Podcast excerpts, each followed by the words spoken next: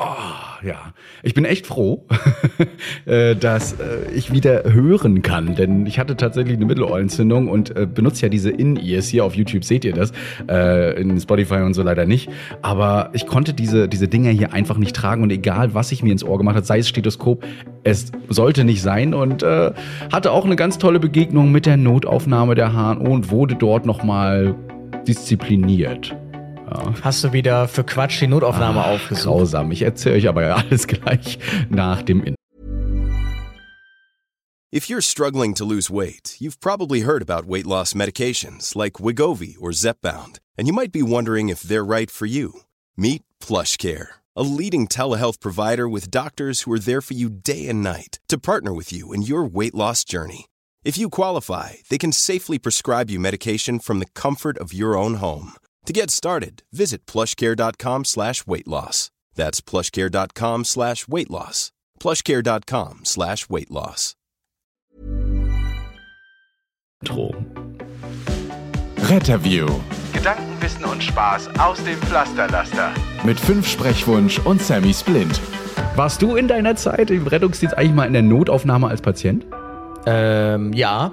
Okay. Aber nie als ähm, Patient im Sinne von, ich gehe da einfach hin und setze mich da rein, sondern dann schon als, ähm, hallo, ich würde mal kommen, hast du Dienst? Also so. Ach so, okay, ja. Über mhm. den kurzen Dienstweg quasi. Ah, den kurzen Dienst. Ich habe es auch äh, versucht. Also für mich war es halt ein Freitag. Ich bin um 11 Uhr aufgewacht. Das Ohr tat mir tierisch weh und es hat, fühlte sich so an wie Watte, als wenn ich Watte im Ohr hätte. Ähm, und habe gesagt, okay, die HNO-Ärzte haben alle schon zu. Äh, musst sowieso erst zum Hausarzt, um dir eine Überweisung zu holen, dieses ganze System. Und dann bin ich mal ganz schüchtern da in die Notaufnahme, in die Anmeldung, habe gefragt, du, ich bräuchte mal, weil ich brauche das Ohr äh, in meinem Rettungsdienst im, im, und so weiter. Könnte ich nicht? Ach, ich kenne dich, ich kenne. Ja, klar, kein Problem, da packen wir dich doch noch mit rein. Schieb mal die Karte rein und so weiter. Ich habe gesagt, ja, mach auch nicht so schnell, ähm, wenn da was Dringendes ist, ihr wisst ja und so weiter, dann packt ihr die vor mich und äh, ich kann warten. War, hab mich da brav hingesetzt und dann kam ich eben da rein zu. Und das hat man dann wörtlich genommen? Ja, nee, gar nicht. Ich war relativ fix dran. Ich glaube, ich habe eine Dreiviertelstunde gewartet. Finde ich jetzt noch angenehm fix, für eine. Notaufnahme. Mhm. Ne? Äh, kam dann zu der Ärztin und die Ärztin hat halt so, ja, also, ja, Herr Mansen, Sie wissen, Notaufnahmen sind nur für Notfälle da. Ja, das äh, sollte man immer beherzigen. Eigentlich ist die ansässige äh, HNO-Ärztin, die Sie bestimmt haben, dafür zuständig. So, ich habe keine HNO-Ärztin, keine Haus-HNO-Ärztin. Ja, das ist sehr schade, dass Sie sich um Ihr Gehör nicht so kümmern, aber die Notaufnahme ist eben nur für Notfälle da und nicht für sowas. Hat aber sie ja setzen recht. sich mal auf dem Stuhl. Hat sie ja recht, ist ja. Aber ich wollte ihr, ich hätte, ich, ich, ah, ich dachte mir so, Mensch, also was ich alles in ihre Notaufnahme jeden Tag fahren muss. Das ist halt auch, das denke ich mir dann halt auch immer. Ja. Also ich hatte auch mal, ähm, doch, jetzt fällt es mir nämlich ein, Weihnachten 2015 oder 16, ähm, da hatte ich äh, ein Ohr plötzlich zu hm. nach dem Duschen. Ich habe nichts mehr gehört auf der Seite, also verstopft, aber es war halt so voll zwischen den Feiertagen. Ich war in Frankfurt, kriegt man halt auch keinen HNO-Arzt irgendwie so schnell ja. organisiert. Dann bin ich erst zum ärztlichen Notdienst gefahren. Der meinte, sprühen Sie da mal irgendwas rein. Das hilft, hat nicht geholfen. Ich habe gar nichts mehr gehört dann rechts. Und dann bin ich auch in die Uni Frankfurt, in die HNO gefahren. Und ähm, nach zweistündigen Warten, was mich ja nicht gestört hat letztlich, ähm, bin ich dann auch dran gekommen und dann war die HNO-Ärztin auch, Sie wissen schon, dass das kein Notfall ist. und ähm, hat dann, glaube ich, die brutalste Möglichkeit, ähm, so ein Ort zu reinigen, angewandt, weil es hat so wehgetan. Also danach habe ich wieder gehört, aber sie hat, also ich, ich habe schon wesentlich ähm, entspanntere Ohrreinigungen bekommen, sagen wir es mal so. Und ich, ich bin dann da halt Augen zu und durch ich habe ja auch nicht gesagt, irgendwie wissen sie eigentlich, was ich alles in ihre Notaufnahme fahre, weil das hätte ich dann nämlich auch gerne gesagt. Ähm, ich habe es mir verkniffen. Ich habe einfach nur so schweigend da gesessen, ja, ich weiß, es tut mir wirklich leid und äh, ich werde mir natürlich eine, ja, ich empfehle Ihnen mal so ein, zwei HNO-Ärztinnen, die sind äh, bei Ihnen da in der Nähe und dann können Sie das nächste Mal da hingehen. Und ich dachte so, ja, ja, ja, es ist ja in Ordnung. Jetzt guck in mein Ohr rein. Ich es war, war leicht entzündet, sie hat ein Antibiotikum reingestopft, so eine riesen mhm. Gase, so ein langes Ding, keine Ahnung, musste ich mir abends dann rauskrammen und jetzt immer Ohrentropfen reinmachen, aber mittlerweile läuft's. Ich glaube, zwei Tage später meinte das andere Ohr das dann auch zu tun. Und ist schon doof, wenn man im Rettungsdienst dann nicht mehr das Stethoskop reinmachen darf, um mal Abdomen abzuhören, Lunge abzuhören. Musste der Kollege alles machen, tut mir ja leid. Ich war aber auch letztens beim äh, HNO, weil ich tatsächlich immer, wenn ich im Auto bin, dann höre ich rechts ein bisschen schlechter. Das klingt so ein bisschen zu dann das Ohr. So fühlt es sich an. Und der ja. HNO hat mir dann kurz reingeguckt, Druck gemessen und sagte dann, äh, hier haben sie mal ein Cortison, das sollte helfen. Tatsächlich äh, hat es schon so ein bisschen geholfen. Aber jetzt in deinem Fall auch wieder ein schönes Beispiel für äh, krank arbeiten gehen, ne? Weil eigentlich äh, mit Antibiotikum und so und so, warum geht man dann arbeiten? Ja, haben die Kollegen auch gesagt, hol dir doch einen gelben Schein und so weiter. Ich finde, das ist nicht immer so einfach. Man, man, man denkt ja immer noch so, komm, das hältst du noch aus und das ist jetzt noch nicht so schlimm, es ist typisch, ja. Ähm, aber ich denke, da kenne ich viele andere. Und das mit den Autofahrern, ich glaube, das ist ein allgemeines Problem, dass einige Autofahrer immer schlecht hören, sobald sie losfahren. Ja, ja. So ich wollte, ich, eigentlich wollte ich den Witz bringen, du warst beim Ohrenarzt, weil du schlecht hörst, haha. Aber äh, jetzt hast du ihn schon gebracht. Okay. Tut mir leid, wirklich. Ja, was ist so passiert in der Welt? Ich habe mal so in die Nachrichten geguckt, aber viel ist nicht passiert. Ich höre die ganze Zeit nur Bürgergeld, Bürgergeld, Bürgergeld und Katar natürlich. Mhm. ja. ja One Love, aber das hat sich ja Sonntag vielleicht schon erledigt. Ja, Wenn der Podcast rauskommt, hört ihr vielleicht kurz. Also ich glaube, Deutschland wird gegen Spanien verlieren und ich glaube auch Japan wird gegen Costa Rica gewinnen. Dann hat sich die WM eh erledigt. Also wenn wir darüber kurz reden wollen, ich fand Japan, ich bin ja kein Fußballexperte, du ja eher, aber Japan, die waren ordentlich zackig im Spiel. Ne? Gerade in der zweiten Halbzeit, wow. Also wirklich. Ja, auf jeden Fall. Haben ordentlich was ran gemacht, ja. Vor allem, ich muss gerade überlegen, gegen wen ist Deutschland denn nochmal in der EM 2018, äh, in der WM 2018 ausgeschieden? Schaue ich doch gleich mal. Schreiben Sie bestimmt gleich in den Chat äh, rein, ich mein, das, das eher als wir. Ja. Auf jeden Fall die One Love beziehungsweise die Binde äh, mit Regenbogenfarben darf seit heute, wir nehmen ja jetzt am Freitag, dem 25. auf, äh, wieder getragen werden. Die FIFA hat sich dafür entschieden, das wohl mit Katar ausgemacht. Also darf man jetzt auch die Binde tragen. Wer weiß, ob Gegen Südkorea. Ach, gegen Südkorea. Wir sind nämlich gegen Südkorea ja, ausgeschieden. Also immer gegen diese quirligen Mannschaften, aber ja, das ist ein anderes Thema. Fußball gehört ja hier nicht so rein. Nee, wir können ja jetzt über so. Fußballverletzungen reden, aber ähm, ja. ja, was ich ganz lustig fand, ich habe mich letztens mal selbst gegoogelt. Ach was. Ähm, weil ich mal wieder versucht habe, den blauen Haken zu beantragen und Zeitungsartikel brauchte. Hm. Und dann habe ich gesehen, auf einmal sehe ich dann Artikel bei News, Rettungssanitäter redet von krassestem Dienst des Jahres, 11.11. .11. in Köln. Und dann äh, so mit so einem Bild von mir dachte ich mir, hä? Weiß ich ja gar nichts von. Und ähm, einfach krass. Das ist einfach tatsächlich, nur weil ich einen Vlog hochgeladen habe, wo ich irgendwie sagte, ich nehme euch heute mit auf den krassesten Dienst des Jahres, dass da einfach daraus ein Zeitungsartikel entsteht irgendwie. Also unterschätze niemals seine Reichweite, aber ich dachte mir, äh, okay, jetzt muss ich also in Zukunft mich da auch noch ein bisschen geflogener ausdrucken, weil es könnte ja am nächsten Tag in der Zeitung stehen.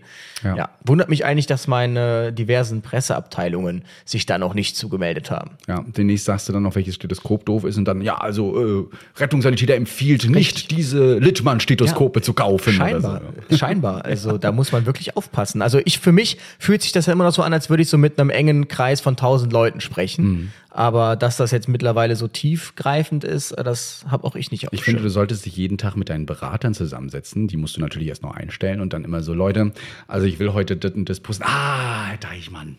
Machen Sie es nicht.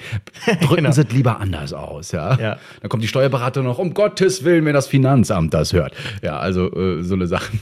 Wer weiß. Die, äh, die, äh, die, ähm, na, mhm. sag schon, die, äh, ja, ich komme nicht drauf.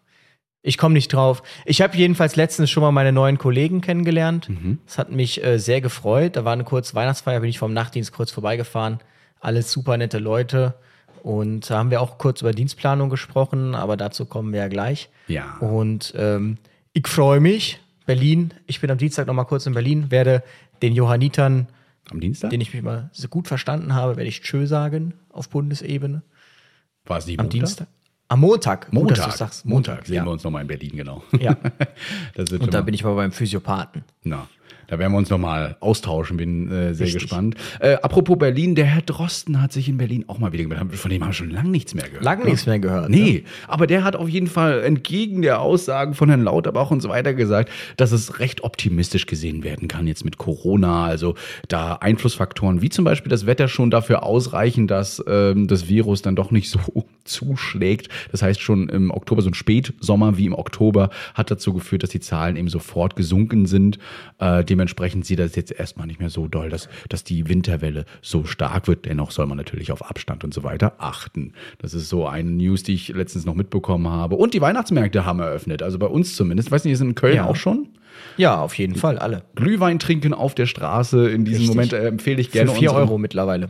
ich empfehle gerne unseren Podcast äh, zu Alkohol und so weiter, sich nochmal durchzuhören, bevor es dann äh, auf den Weihnachtsmarkt geht. Nur mal so nebenbei. Wir waren schon öfter jetzt mit dem Rettungswagen wieder da und haben schon ein paar Glühlweinleichen da abgeholt.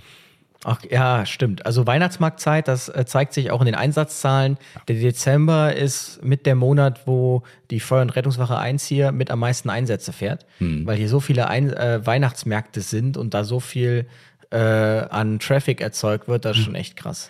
Jetzt äh, apropos Vergiftungen und ach Mensch, also wir haben Überleitung heute wieder. Wir haben ja letztens über die Vergiftung geredet und da über die Aktivkohle und da hat natürlich eine Userin gleich auf unseren Anrufbeantworter gequatscht und gefragt, ich spiele mal vor. Hallo, äh, ich hatte eine ganz direkte Frage und zwar, wenn mein das Kind sich jetzt vergiftet hätte, äh, gebe ich ihm dann einfach so, also die Giftnotrufzentrale immer Aktivkohle.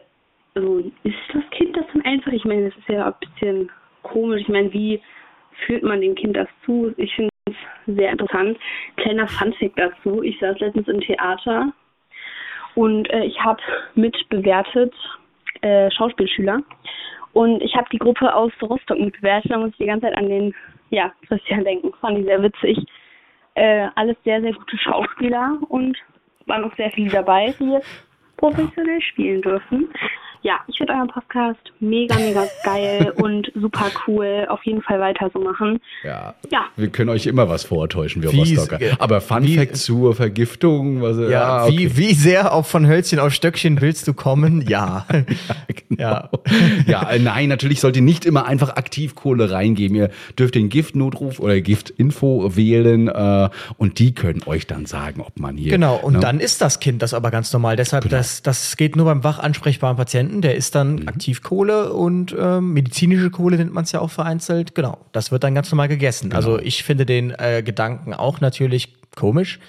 Und äh, man also darf da natürlich kein eben jetzt von richtig, und auch kein äh, Feuerzeug oder so hinterherwerfen, nicht, dass dann ein Kohlekraftwerk anläuft, aber ähm, ja. ja. Herrlich.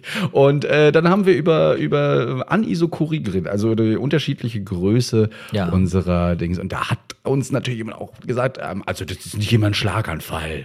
Richtig. Hallöchen, ich wollte nur sagen, ich habe gerade euren Podcast-Folge gehört, ähm, war mega gut. Aber ähm, zum Thema Anisokorie, ich habe selber und zwar gibt es einen gewissen Prozent, eine gewisse Prozentzahl der Menschheit, die eine angeborene Anisokorie haben. Und mhm. das ist vielleicht ganz sinnvoll mal in einen Podcast einzubringen, dass da nicht der Verdacht auf einen Schlaganfall besteht. Ja, es ist ja auch immer so, dass wir die Leute ja auch immer gleich in den Rettungswagen zerren und sagen sofort in die Neurologie, das ist auf jeden Fall ein Schlaganfall und eine Hirnblutung. Das geht nicht anders. Das ist tatsächlich die erste Frage, nämlich ist das bekannt, dass ihre Pupillen verschieden groß sind? Dann genau. sagen die Patienten meistens, ja, ja, das ist Patient, äh, bekannt. Und das ist gar nicht so selten. Hm. Und dann ähm, ja, weiß man schon mal, okay, genau. neurologisch nicht auffällig. Oder gab es gerade eine Augen-OP oder eine Augenuntersuchung, wo es ja auch die Tropfen gibt, äh, wo dann das Ganze dann doch mal eher äh, dilatiert, also die Pupillen auseinandergehen, auch sich weiten, so weit heißt es. Ja. Ähm, ja, aber im Zweifelsfall, wenn die Person bewusstlos da liegt und wir haben eine Anisokorie, ja, dann wird trotzdem untersucht. No? Ne? Ähm, wenn uns die Person das nicht sagen kann, ja, dann besser einmal mehr zu viel untersuchen, als es eben zu übersehen. Deswegen, also da äh, danke trotzdem für die Info natürlich. die Sabrina hat eine E-Mail geschickt. Ne, sie hat geschrieben, Sabrina, sie kann es nur bestätigen zum Thema. Sie war schwanger, frühschwangerschaft und hat eine Sinusitis gehabt. Das war so heftig, dass ich nichts trinken konnte und mit einer eigenen, mit eigener Kraft und der Freundin völlig dehydriert ins Krankenhaus fuhr. Wir haben zwei Krankenhäuser. Einmal das städtische und einmal die Kinderklinik. Ich fuhr zum städtischen. Die schickte mich dann, ohne irgendetwas zu machen, nach zwei Stunden in die Kinderklinik, weil ich ja schwanger bin. Für äh, die, die es nicht wissen, Sinusitis ist eine Nasennebenhöhlenentzündung, findet also im Gesicht statt und nicht im Bauch. Äh, angekommen in der Kinderklinik waren die der Meinung, ach nee, die meiner Meinung, also ihrer Meinung, und äh, ließen mich dann auch sitzen. Dann kam der Satz, und was wollen Sie jetzt hier? Das äh, hat nichts mit Schwangerschaft zu tun. Wir sollten Sie jetzt ins städtische Krankenhaus fahren. Wir versuchten vergeblich einen Arzt zu bekommen, ohne Erfolg. Eine Schwester kam dann zufällig an mir vorbei und meinte, ich könnte ja mal Sinopret nehmen, äh, dann würde es schnell, äh, sich schnell lösen. Sowas habe ich auch noch nie erlebt. Äh, es ist so Wahnsinn, wofür man alles kämpfen muss. Ich denke, eine Infusionslösung gegen Dehydrierung wäre in beiden möglich gewesen. Heute schätze ich und liebe ich die 116 117. Die kann ich nur jedem weiterempfehlen. Ich wünsche euch beiden eine angenehme Woche. Herzlichen Glückwunsch zur Master, zur fertigen Masterarbeit wird hier noch gewünscht. Und ich komme ja jetzt in die April-Scherzfolge. Das verstehe ich nicht. Ja, sie hängt noch ein paar Folgen hinterher. Ah, okay. Ah, wo wir gesagt haben, dass wir aufhören. Deswegen, okay, gut. Ja, äh, ja, äh, okay, ähm, ja. Also okay, ob du immer eine Infusion brauchst, ich habe verstanden, du möchtest natürlich oder konntest nicht richtig trinken wegen dieser Na Nasennebenhöhlenentzündung. Habe ich jetzt noch nicht so stark erlebt, kann aber sein. Ich hatte glücklicherweise, klopf, klopf, klopf, noch nie eine Sinusitis, also mhm. Nasennebenhöhlenentzündung. Ja. Doch, hatte ich schon. Ach, ist jetzt hier Quatsch, natürlich hatte ich das schon. Das war doch kurz nachdem wir hier äh, in der Klapse waren. Stimmt, ja, da war es ja voll. langer Zeit. Und da das geht ja nach hinten auch in den Rachen rein, ne? Und das, das tut ja. schon weh, Nasenrachen. Da hatte ich erstmal schön die Nase zu. Mhm. Und vor meinem Kolloquium hatte ich das genau. Und ja. da merkt man auch richtig, wie hier all die Haut trocken wird, weil die ganze Feuchtigkeit aus dem Bereich runtergezogen wird. Man sieht dann richtig, wo die Nasennebenhöhlen sind. Ähm, aber er hat mir dann äh, Antibiotikum verschrieben, das habe ich dann aber nicht genommen, weil mit Antibiotika bin ich immer vorsichtig. Mhm. Und ähm, es ging dann auch von selber weg. Und genau, mit Antibiotika, ach, mit Antibiotika, mit Ibuprofen und ich glaube Sinopret oder so habe ich tatsächlich auch versucht. Ähm, ja, was soll hm. man sagen? Aber wieder optimal gelaufen. Wir hatten noch letzten Patienten, wo wir morgens alarmiert wurden oder nachts um 22 Uhr wurden wir alarmiert vor eine Kinderpsychiatrie.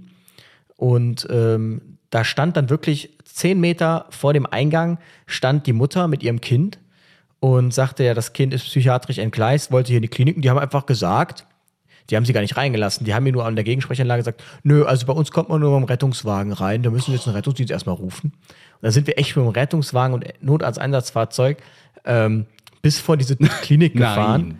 Ja. Um sie dann, dann tatsächlich kam, es kam tatsächlich dann raus, okay, Mischintox dominiert hier. Das heißt, wir haben sie erstmal in eine Kinderklinik gebracht. Aber wie kann man sich denn als Klinik, das ist aus meiner Sicht das fast unterlassene Hilfeleistung, mhm. sich als Klinik da hinzustellen und zu sagen, nö, rufen Sie mal schön Rettungsdienst, äh, wir sind hier erstmal nicht zuständig. Und da war auch keiner, da war alle Licht aus und so, da hat sich auch keiner irgendwie bequemt, die mal im Blick zu behalten. Echt krass. Wir haben eine Klinik bei uns auch im Kreis, ähm, da müssen wir als Rettungswagen immer vorher anrufen. Sonst machen die die Tür nicht auf der Notaufnahme. Also schon äh, sehr diffuse Situationen gehabt, wo ich teilweise auch rausgegangen bin und wieder reingekommen und auch wieder gesagt habe, oh, steht Krankenhaus drauf und Notaufnahme steht. Ja, ähm, also da kenne ich auch, auf jeden Fall.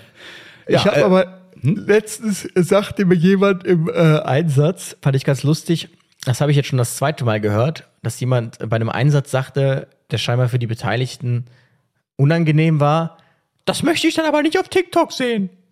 Mehr nicht. Einfach irgendwann so am Ende. Das ist ganz normaler Einsatz, da, da, da, da, und dann am Ende, das möchte ich aber nicht auf TikTok sehen. Na, dann halt in der Zeitung, ne? Ja. Meist, wenn der Patient laufen kann. genau. Das will ich aber nicht sehen, ja. Äh, einer schrieb noch, du sollst mal bitte was über den GRTW sagen. Den hättest du ruhig erwähnen können in der Karnevalsfolge, sagt er. Was ist der GRTW bei euch? Ähm, ja, das ist einfach nur ein Bus. Hm Aha. wo Lampen oben drauf sind und der wird halt entweder für genau Großraumrettungswagen mhm. für extrem adipöse Patienten verwendet oder eben für mehrere Patienten mhm. oder als Betreuungskomponente.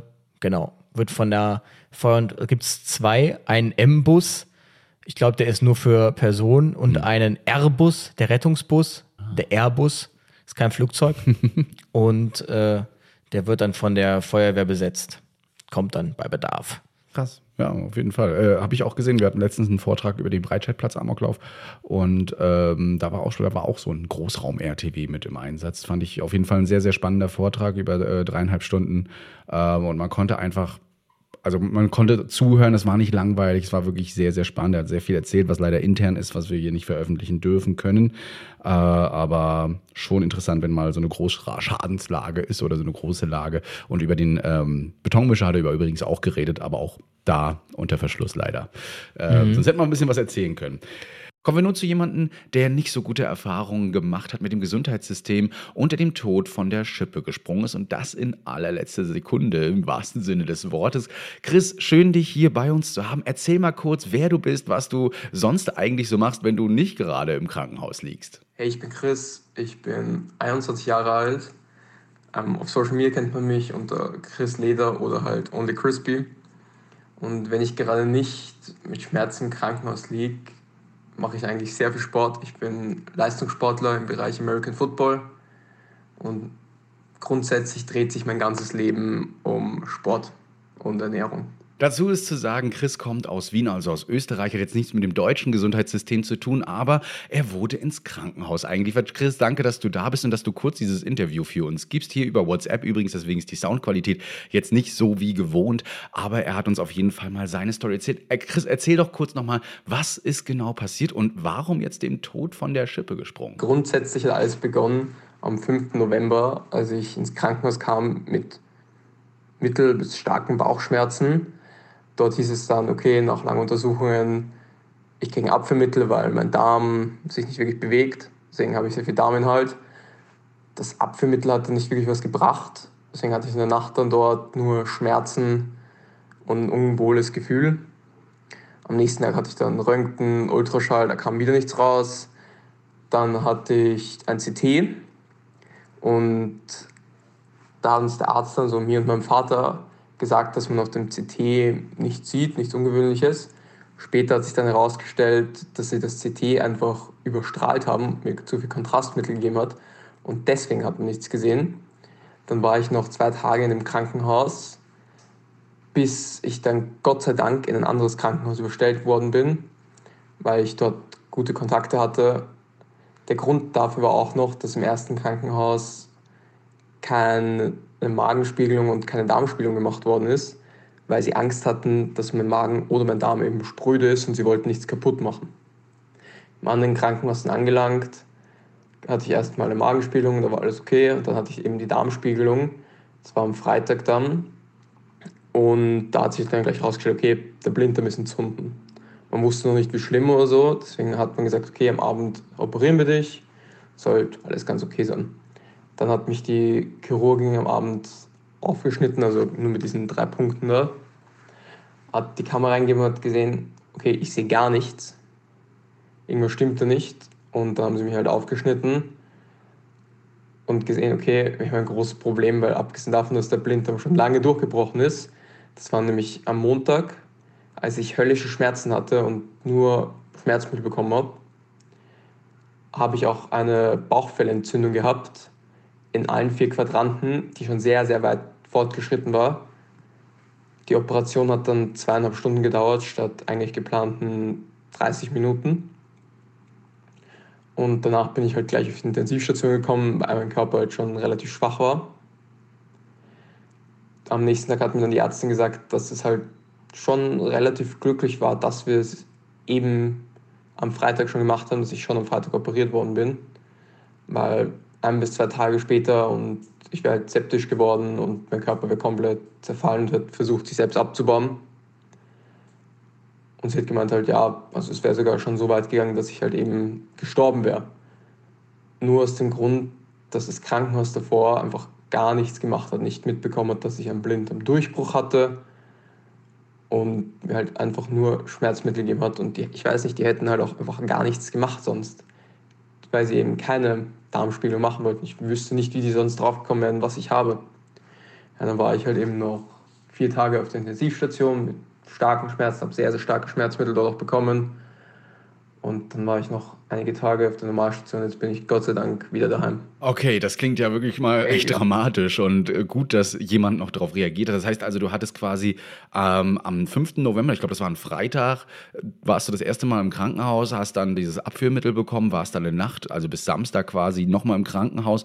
Dort hat man dann CT gemacht, das Ganze also überstrahlt. Wenn man zu viel Kontrastmittel reingibt in das Ganze, ne, das sorgt ja dafür, dass ähm, man Organe, Weichteile und alles Mögliche sieht. Mal für unsere Zuhörerinnen und und Zuhörer, die interessieren sich ja auch immer so für Symptome. Also wie erkenne ich das, dass das vielleicht mal eine Blinddarmentzündung ist oder sogar eine Blinddarmruptur? Also hattest du diesen typischen diffusen Schmerz äh, im Epigastrium, also zwischen dem Rippenbogen und dem Bauchnabel zuerst und wanderte das dann nach unten? Hattest du Übelkeit, Durchfall, Herzrasen? Hattest du Fieber? Wie war das? Und gab es diese typische Erleichterung? Also wenn der ähm, Blinddarm platzt, dann ist es normalerweise so, dass plötzlich die Schmerzen abrupt nachlassen. Dann kommt man sich ja wieder wohlig vor. Wie, wie war das bei dir? Also grundsätzlich hat alles drei Tage vor begonnen, als ich ein Medikament genommen habe. Das heißt Naprobene. Und als ich das wieder abgesetzt habe, wurde es besser. Und als dann eben der 5. November war, hat sich einfach, obwohl ich das Medikament nicht genommen habe, langsam aufgebaut. Es wurde immer schlimmer, bis ich dann am Abend eben mit strahlenden Schmerzen eher am Oberbauch ins Krankenhaus gefahren bin. Dann wurden die Schmerzen eigentlich immer schlimmer bis eben Montag, als ich eben diesen Blinddarmdurchbruch hatte, also und man vermutet, dass es halt Blinddarmdurchbruch war, weil ich eben zu diesem Zeitpunkt von 0 auf 100 höllische Schmerzen hatte. Also es war wirklich so, ich bin am Boden gelegen, habe geweint und habe einfach nur gehofft, dass es aufhört. Ich habe geschrien, weil ich nicht mehr zu dieser Glocke gekommen bin, um die Schwester zu holen. Dann sind eh alle gekommen, haben mir mehrere Schmerzmittel gegeben und von da an wurde es immer besser. Es war dann sogar so, dass die Nacht vor der Operation habe ich nicht mehr ein Schmerzmittel gebraucht zum Schlafen oder so. Symptome, die ich währenddessen hatte, waren eigentlich etwas Fieber nur. Sonst war mir nicht übel, ich habe nicht zerbrochen. Sonst war eigentlich immer alles gut. Das Problem war eben auch, dass ich halt mit Schmerzen im Bereich des Bauches sehr asymptomisch war. Also ich hatte keine Schmerzen eben genau da, wo der Blinddarm ist, sondern ich hatte am ganzen Bauch Schmerzen. Die sind gewandert wirklich. Was sich halt eben nachher herausgestellt hat, dass eben mein ähm, Vorsatz hinter der Blase leicht war. Deswegen hat man ihn nicht so erkannt. Und deswegen hatte ich auch rechts nicht wirklich Schmerzen. Ist auch immer mal ganz wichtig und interessant, das zu hören, ähm, vor allem wie es abgelaufen ist. Ähm, du bist im Vorgespräch, haben wir ja schon rausgefunden, du bist nicht mit dem Rettungswagen ins Krankenhaus gekommen, sondern mit deinem Vater eigenmächtig quasi ins Krankenhaus gefahren. Das ist, könnte man fast sagen, noch löblich, also wenn man die Möglichkeiten hat, na klar. Ähm, Jetzt hattest du gesagt, du lagst auf dem Boden, kamst nicht mehr an die Klinge. Mal ganz provokant gefragt, ähm, wie hast du dich in der Notaufnahme gefühlt? Weil normalerweise macht man ja Sonographie, man tastet den Bauch äh, sehr performant ab und äh, palpatiert überall, guckt mal, wo es weh tut, Loslassschmerz, äh, McBurney-Punkt, was es nicht alles gibt, um eben gewisse Sachen auszuschließen, wie zum Beispiel eine Blinddarmentzündung. Und auch die Sonographie ist heutzutage so roundabout 94, 95 Prozent schon treffsicher, wenn man es beherrscht und Sonographie Fotografie. Wie hast du dich in der Notaufnahme hm, betreut gefühlt, also oder behandelt beziehungsweise ähm, untersucht gefühlt? War das für dich eigentlich gut am Anfang oder sagtest du, na, das hat von Anfang an einfach gar nicht gepasst? Also grundsätzlich habe ich mich in der Notaufnahme wirklich verarscht gefühlt. Okay. Ich bin hingekommen mit Schmerzen, habe 10 bis 15 Minuten gewartet, bis mir ein Blut abgenommen wurde und ein Venenzugang gesetzt wurde. Da habe ich dann etwas Schmerzmittel bekommen und habe dann wieder eine Stunde, eine gute Stunde gewartet. Dann hatte ich ein Röntgen und dann musste ich weiter warten. Währenddessen bin ich schon am Boden gelegen mit Schmerzen, war fast nicht ansprechbar, wollte einfach nur da liegen und gar nichts machen, weil es mir eben nicht gut ging. Und nach mehrmals Nachfragen und Nachhacken wurde ich dann endlich wieder drangenommen Dort hat sich dann die Ärztin nur noch sehr darüber beschwert, dass wir halt sagen, uns vorgedrängelt haben, weil andere schon länger gewartet haben. Eigentlich nur mit dem Grund, dass ich irgendwo liegen wollte und nicht einfach am kalten Boden liegen wollte. Dann bin ich dort auf einer Liege gelegen, habe wieder eine gute Dreiviertelstunde gewartet, bis dann endlich eben diese Chirurgin gekommen ist und die hat dann halt gemeint, okay, Sie haben halt im Röntgen sieht man, sie haben sehr viel Stuhl im Darm. Sie können entweder hier bleiben, weil wir haben ein Zimmer frei und sie sind Sonderklasse, oder sie können nach Hause fahren, aber sie kriegen halt eben das Abführmittel und das müssen sie nehmen. Und da dachte ich mir halt eben, okay, ich bleibe jetzt mal lieber im Krankenhaus, wenn es mir nicht gut geht. Und ich will halt auch daheim jetzt nicht die ganze Zeit am Klo sitzen. Also bin ich im Krankenhaus eben geblieben. Hätte damals nicht gedacht, dass es dann so lang. Ist. Okay, klingt auf jeden Fall nicht gut. Jetzt wurdest du ja operiert, hast eine große, große Narbe, wie wir in deinem TikTok-Video gesehen haben, ähm, die du für immer tragen wirst. Wie waren deine Gefühle noch, nachdem du aufgewacht bist in der Intensivstation und plötzlich diese Nachricht bekommen hast? Also, dass der der, dass der Appendix, der Blinddarm entzündet, nee, nicht nur entzündet, sondern rupturiert, also gebrochen war, du eine Bauchfellentzündung hast, für diejenigen, die gerade zuhören, Bauchfellentzündung, das ist das, was quasi im Inneren unseres Bauches die Organe umgibt. Das Ganze kann sich entzünden in allen vier Quadranten, heißt wirklich in allen Richtungen. Ähm, wie waren deine Gefühle dann auch dabei? Also einerseits war ich verwundert, wie ich in der Nacht in der Intensivstation aufgewacht bin und gesehen habe, dass ich halt auf meinem Bauch ein riesen Pflaster habe dachte mir, okay, verdammt, was ist passiert? Und die Schwester dort auf der Intensivstation wollte mir halt eben nicht sagen, was los ist, sondern hat gemeint, die Ärztin redet am nächsten Morgen mit mir, ich soll mir keine Sorgen machen, das ist alles gut gegangen. Und halt mir, als mir die Ärztin halt dann eben alles erklärt hat und gesagt hat, ja, es wird so sein, dass eben am Montag im anderen Krankenhaus der Blindung durchgebrochen ist und dass es halt eben lebensgefährlich wurde, war ich halt einfach nur geschockt. Also es war halt wirklich so ein, ich bin aus allen Wolken gefallen und dachte mir so, ich hätte halt einfach sterben können, wenn ich nicht auf eigene Faust gesagt hätte, okay, ich will in ein anderes Krankenhaus.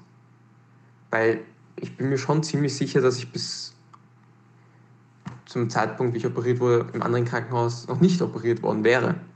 Weil die eben keine Ahnung hatten, was abgeht. Und jetzt auch im Nachhinein, wenn ich darüber nachdenke, dass ich halt einfach jetzt nicht mehr unter uns sein könnte, muss ich halt echt schauen, dass ich halt nicht beginne zu weinen, weil es halt einfach nur heftig ist. Dass halt einfach alles zu Ende sein können, weil die im Krankenhaus einfach unfähig waren. Ich kann es nicht anders sagen. Mann, Mann, Mann. Du bist Leistungssportler. Für dich heißt es ja jetzt dann erstmal Pause mit Football und allem drum und dran. Und die Ernährung, die musst du ja auch erstmal ein bisschen umstellen. Oder wie sieht das aus? Gerade du hast doch bestimmt ein paar Tipps, wie man sich jetzt äh, auch gut ernähren kann nach sowas, beziehungsweise was man jetzt vermeiden sollte. Und wie sieht es für dich körperlich aus? Hast du abgebaut? Ähm, Gibt es da irgendwelche Einschränkungen, mit denen du jetzt leben musst? Was mich halt eben sehr hart getroffen hat, war, dass ich über diesen Zeitraum, über die 17 Tage, einfach 9 Kilo verloren habe. War sicher viel Wasser, es waren sicher sehr viele Muskeln, weil ich schaue auch sehr zusammengefallen aus, aber es wird auch etwas fett gewesen sein. Hey vorab, vielen Dank, dass ich dabei sein durfte und es freut mich natürlich sehr, dass ich meine Story erzählen konnte. Ja, wie es für mich weitergeht, also grundsätzlich ernähre ich mich eh schon glutenfrei, da ich halt eben Zöliakie habe aber ernährungstechnisch bin ich jetzt zum Glück nicht mehr eingeschränkt.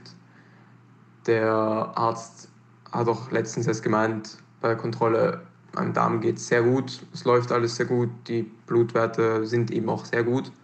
Ich muss mich nicht mehr einschränken, ich kann wie normal essen. Natürlich werde ich jetzt nicht mehr, was halt eben in dieser Fitnessszene so typisch ist, diese ganzen schwer verdaulichen Sachen, die werde ich jetzt in nächster Zeit nicht essen, wie zum Beispiel Floh, Schalensamen. Und wie es mit dem Sport weitergeht, das ist eine gute Frage. Also die Ärzte haben halt gemeint, das Neue schaut sehr schlecht aus. Aber ich habe Physio verschrieben bekommen und dort werde ich nächste Woche sein.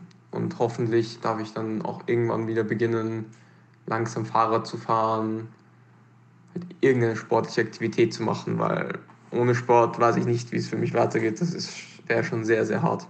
Vielen Dank, lieber Chris, und äh, gute, gute Genesung, dass du schnell wieder auf die Beine kommst, dass du schnell wieder Sport machen kannst, dass du schnell wieder das Leben führen konntest, was du vor dieser ganzen Sache führen durftest. Und äh, von unserer Seite natürlich auch unser herzliches Beileid, dass du das Ganze erfahren musstest. Das soll eigentlich nicht so sein.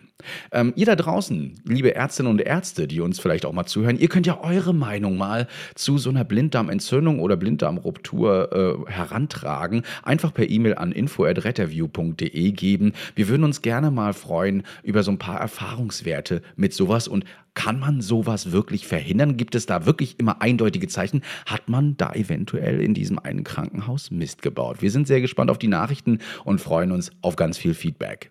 Und wenn ihr mehr zu Chris erfahren wollt, haben wir euch alles in den Shownotes verlinkt. Da seht ihr sein Profil und auch die Story, die uns darauf aufmerksam gemacht hat. Dieses Interview wurde vor der Sendung aufgezeichnet. Wollte ich immer schon mal sagen, so wie bei der Tagesschau oder so. Ja, was sagst du denn dazu noch? kurz bevor. Ja, ich hoffe, dass es jetzt nicht als Reaktion darauf einen Notaufnahmen-Podcast äh, gibt, der über Behandlungsfehler im Rettungsdienst redet. ja, ähm, ja, ich weiß. Hat jetzt ja nicht viel mit Rettungsdienst zu tun, aber es ist immer schon spannend mit der Notaufnahme, wie oft äh, ich daran zu angehalten werde im Rettungsdienst, ähm, die Appendizitis nicht auszuschließen und deswegen doch hätte äh, das, das als, als Diagnose, als Verdachtsdiagnose bitte äh, aufs Protokoll zu schreiben. Jedes Mal. Ja, und ähm, ja, in der Notaufnahme hier wurde es eben nicht getan. Also die Frage ist ja keine Ahnung. Also es ist halt immer schwierig aus der Ferne das zu beurteilen. Der müsste ja dann mindestens 38 für Fieber gehabt haben bei einer akuten Appendizitis und so weiter und so fort. Und ähm, wenn die asymptomatisch war ähm, und dann da noch so ein paar äh, blöde Sachen passiert sind und das dann übersehen wurde, das ist halt tatsächlich doof. Man darf aber auch nicht vernachlässigen, es gibt nicht wenige Patienten, die aufgrund von Verstopfungen akutes Abdomen haben. Hm, also ja, damit meine ich tatsächlich einfach nur das klassische, äh, da hängt was quer hm. und das ist dann schnell wieder, oder die schreien, wenn du die anfasst und sonst irgendwas. Also du denkst, du musst einen Schockraum aufmachen und am Ende heißt es nur, äh, wir geben jetzt ein Apfelmittel, dann ist es wieder gut. Hm. Das ist halt ähm, schwierig. Letztlich müsste er jetzt im nächsten, in aller Konsequenz äh, das Ganze vor Gericht bringen und dann müsste man erklären, ähm, wo jetzt ein Behandlungsfehler stattgefunden hat. Mhm. Ähm, ansonsten ist es natürlich einfach äh, sehr doof gelaufen. Ja. Ähm, aber solche Geschichten gibt's leider ähm, nicht selten. Also es gibt, glaube ich, eine ganze Doku nur über Behandlungsfehler. Mhm. Und ähm, da kann sich natürlich auch nicht der Rettungsdienst von freisprechen, dass er ähm, ja vielleicht den einen oder anderen mal zu Hause gelassen hat, äh, der nicht zu Hause hätte gelassen bleiben dürfen. Ja, deswegen ja. sollte das Interview nur dazu führen, äh, einfach mal ein bisschen aufzuklären, so ein Abdomen oder akutes Abdomen dann doch äh, vielleicht mal ernster zu nehmen oder eben für weitere Bildgebung, Bluttest, was auch immer, dann auch ins Krankenhaus zu bringen. Und äh, ich bin mir sicher, dass oder hoffe einfach, dass äh, sowas ein Einzelfall bleiben sollte eine Seltenheit gerade. Aber Abdomen ist halt schwierig, ist ein großes, ein großer Bereich im Körper und kann äh, in, in, mit vielen Schmerzsymptomen oder mit vielen Symptomen immer auf so viele unterschiedliche Sachen schließen. Ja. Gut, jetzt wollen wir aber gleich über was anderes reden und zwar über Dienstplanung. Bei uns übrigens auch gerade Thema. Ja, wir haben Urlaubsplanung bei uns hinter uns. Ich denke mal, ihr da draußen auch, äh, wie, wie es mit dem Urlaub weitergeht. Und wir wollen uns äh, ganz speziell über, ja, wie man eine Dienstplanung ordentlich macht, welche Recht oder Gesetze dazu zählen oder mit reinzählen und ähm, wie man das Ganze auch mit einer KI lösen kann. Darüber berichtet der Louis heute mal ausführlich. Bin sehr gespannt, aber erstmal mal wieder ein bisschen Werbung. Many of us have those stubborn pounds that seem impossible to lose, no matter how good we eat or how hard we work out. My solution is PlushCare. PlushCare is a leading telehealth provider with doctors who are there for you day and night to partner with you in your weight loss journey. They can prescribe FDA-approved weight loss medications like Wagovi and Zepbound for those who qualify. Plus, they accept most insurance plans. To get started, visit plushcare.com slash weight loss. That's plushcare.com slash weight loss. Oder? Da sind wir wieder. Da sind ja, wir was wieder. macht eigentlich einen guten Dienstplan aus, beziehungsweise wie kann man Mitarbeiter durch Dienstplanung glücklich machen? Ähm, darüber sprechen wir jetzt über Dienstplanung. Aber wir werden natürlich jetzt nicht äh, hier äh, hochher reden oder hochherreden, wie macht man jetzt den besten Dienstplan.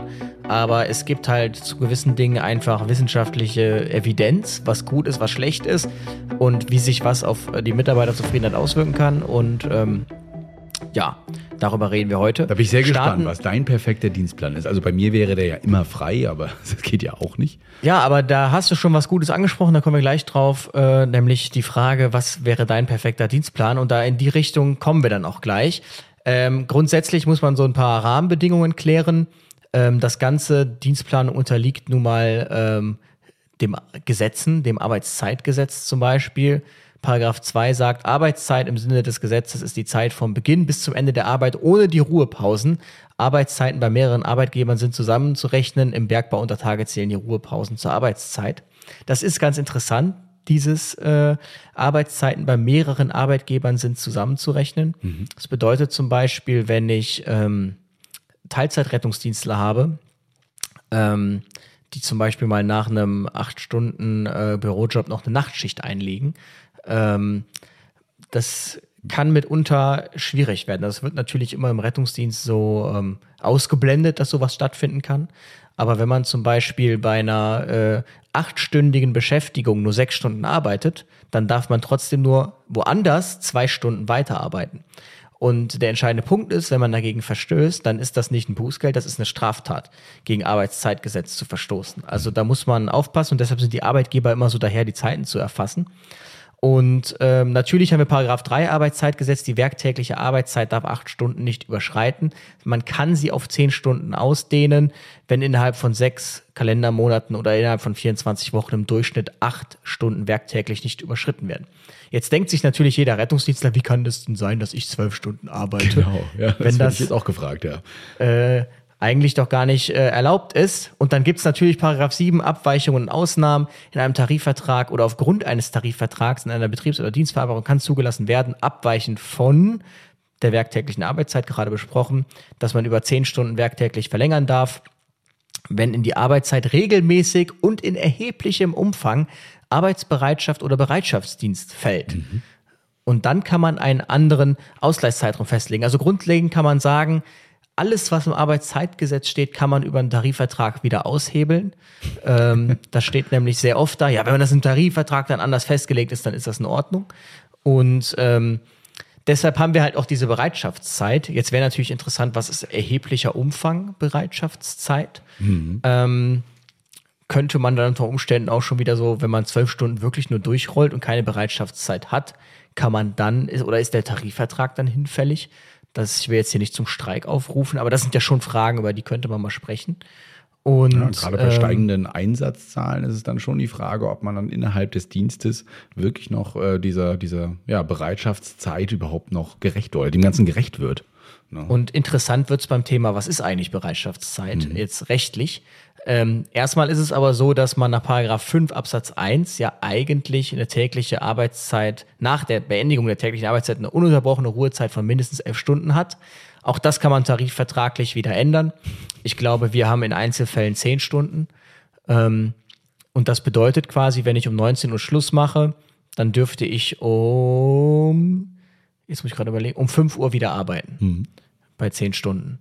Und das bedeutet aber auch, wenn ich Überstunden mache und um 22 Uhr die Wache verlasse, dann wird schon langsam eng. Aber wichtig, die Arbeitszeit endet mit dem Verlassen der Wache. Das bedeutet natürlich, wenn ich zwei Stunden noch nach Hause fahre, ist das mein eigenes Problem und nicht das Problem des Arbeitgebers.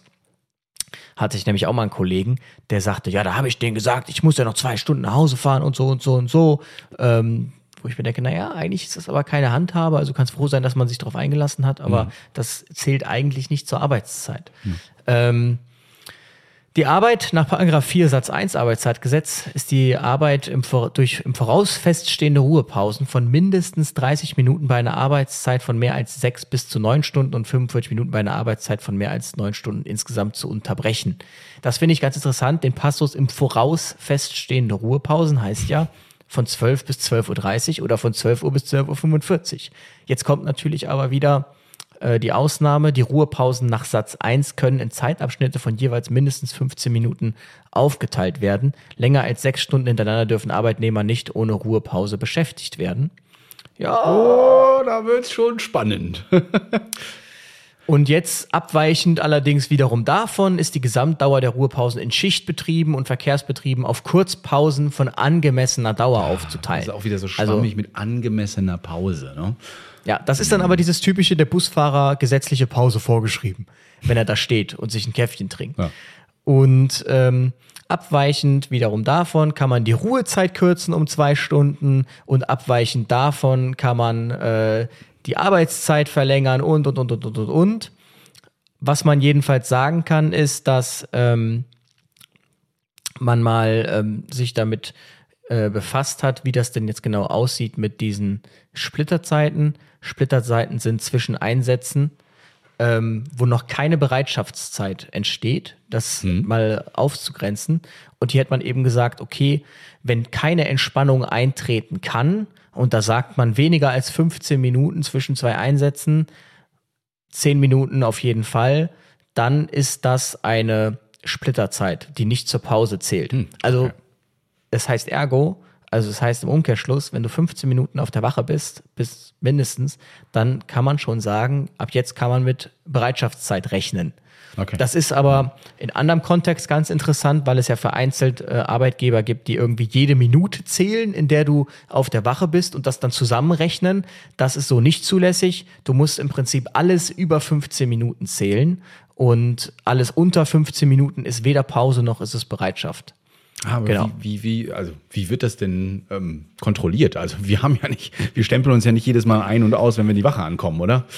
Richtig, das, ja. äh, ja, wie macht man das? Man man macht es im Prinzip, müsste man es so machen, wenn man das überhaupt so macht, man müsste es so machen, dass man im Prinzip schaut, wann ist das Fahrzeug Status 2 und ähm, dann schaut man, wann ist das Start Fahrzeug wieder Status 3 und diese mhm. Zeit minus 15 Minuten mhm. ähm, ist dann die Zeit, die du im Prinzip im Schnitt auf der Wache bist. Und Beginn und Ende der Arbeitsbereitschaft müssen klar erkennbar sein, zum Beispiel Betreten des Pausenraumes und Alarmierung. Und ähm, das wurde durch das Bundesarbeitsgericht auch nicht beanstandet. Das bedeutet, sobald du den Pausenraum betrifft, dann betrittst, dazu setzt natürlich voraus, dass du überhaupt einen hast mhm. oder in deinen Schlafraum gehst. Damit signalisierst du, meine Arbeitsbereitschaft ist jetzt auf einem Minimum, meine Arbeitsleistung ist sehr stark gemindert und das ist ausreichend. Also die klassische Pause, wie wir uns das jetzt wünschen würden, ich ziehe mich um, gehe von der Wache, das ist im Rettungsdienst nicht so und da sagt auch das Bundesarbeitsgericht ganz klar, damit muss der Arbeitnehmer halt einfach rechnen und das fand ich auch ganz interessant, er muss aus seiner Erfahrung heraus muss der Arbeitnehmer ja einschätzen können, wann er Pause machen kann und wann es viele Einsätze gibt und wann nicht. Ja. Also das ist ein sehr altes Urteil. Mhm. Ähm, denn das ist natürlich nicht mehr die Realität. Also ich kann das aus meiner Erfahrung raus nicht Nein. einschätzen. Nein. Also nur noch Aberglaube, so von wegen, nee, red jetzt bloß nicht über, ne, und so weiter. Und, aber kannst du gar nicht mehr. Ne? Früher hattest du noch gesagt, okay, morgens hast du die ganzen Einweisungen von den Hausärzten, so, und um 12, 13, 14 Uhr hat sich das ein bisschen gelegt. Ist nicht mehr so. Du fährst ja teilweise schon fast über sechs Stunden ähm, durchgängig durch. Und wenn du gerade sagtest mit ähm, Status 2 und dann kann man schon ab da kann man rechnen, nee, du hast ja noch Nachbereitung. Ne? RTW auffüllen, eventuell irgendwas auswischen und die täglichen Aufgaben, die auch noch dazukommen. Ja, also der Arbeitgeber darf Bereitschaftsdienst auch nur anordnen, wenn zu erwarten ist, dass zwar Arbeit anfällt, erfahrungsgemäß aber die Zeit ohne Arbeitsleistung überwiegt. Mhm. Ist jetzt auch wieder schwammig, was ich aber ganz interessant fand, darf Rufbereitschaft nur anordnen, wenn erfahrungsgemäß lediglich in Ausnahmefällen Arbeit anfällt. Und da muss ich halt ehrlicherweise sagen, ähm, wenn ich jetzt, und das wollte ich nämlich, nämlich auch mal nachgeschaut haben, wenn du aus jeder Rufbereitschaft gezogen wirst, dann ist eigentlich darf man die Rufbereitschaft nicht mehr anordnen, weil es kein Ausnahmefall ist, dass Arbeit anfällt, sondern die Rufbereitschaft ist quasi eingeplant als ähm, wir nehmen das. Und das ist auch mal eine äh, Kritik von Kollegen gewesen, die gesagt haben, ganz ehrlich, ich habe in zwei Tagen Dienst hm. und jetzt steht in meiner Rufbereitschaft schon, dass ich gerufen bin. Ähm, wie kann das denn eigentlich sein? Und da müsste man tatsächlich, da müsste man es mal wieder auf die Spitze treiben, weil wenn ich das jetzt so einem Chef erzählen würde, dann wird der erstmal sagen, ja, aber weißt du, und ach, und keine Ahnung. Es geht ja nie was ohne Anwalt. Und ähm, dann könnte ich mir schon vorstellen, dass da rauskommt, naja, wenn 90 Prozent der Rufbereitschaften gezogen werden, dann ist mit Arbeit zu rechnen und dann darf man eigentlich keine Rufbereitschaft mehr anordnen. Das ist für mich der Umkehrschluss. Krass.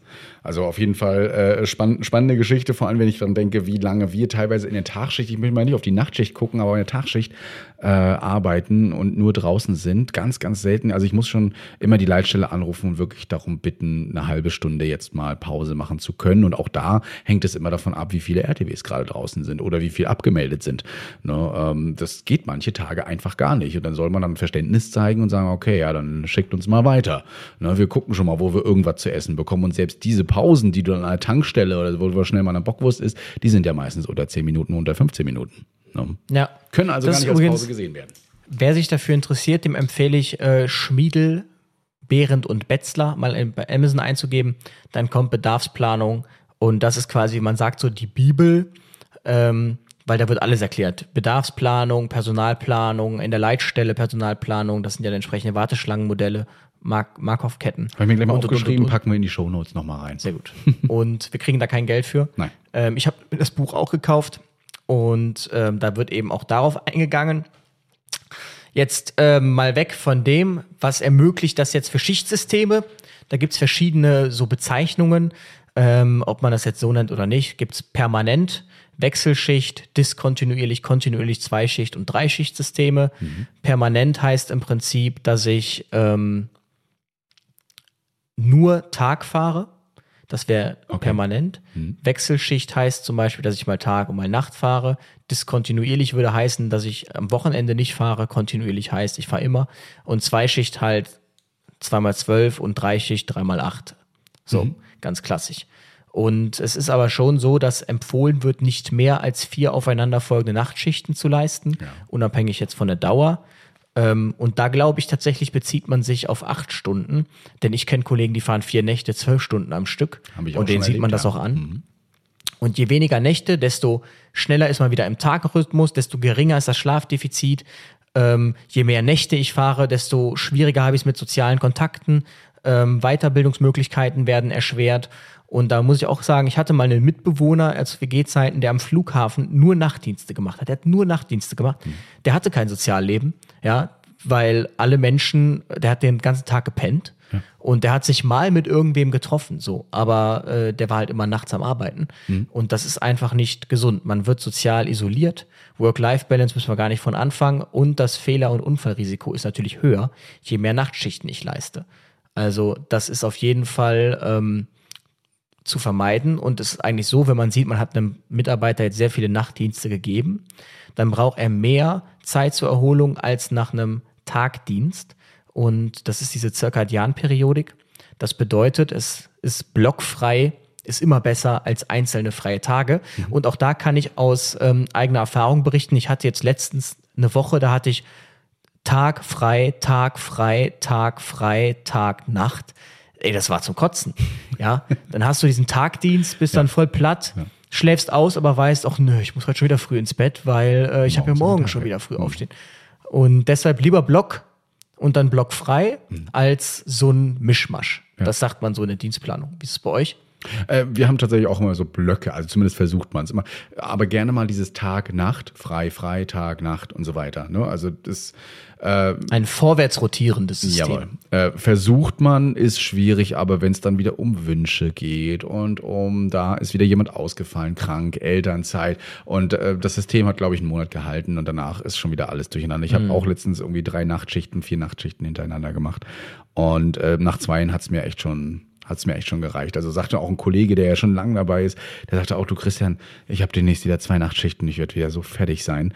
Äh, und ich merke es auch selbst. Also wirklich die nach den zwei Nachtschichten, ich brauchte wirklich ein, zwei Tage, um wieder so richtig klarzukommen. Die Leute haben sich natürlich auch beschwert, warum ich nicht ans Telefon gehe, warum ich mich nicht melde.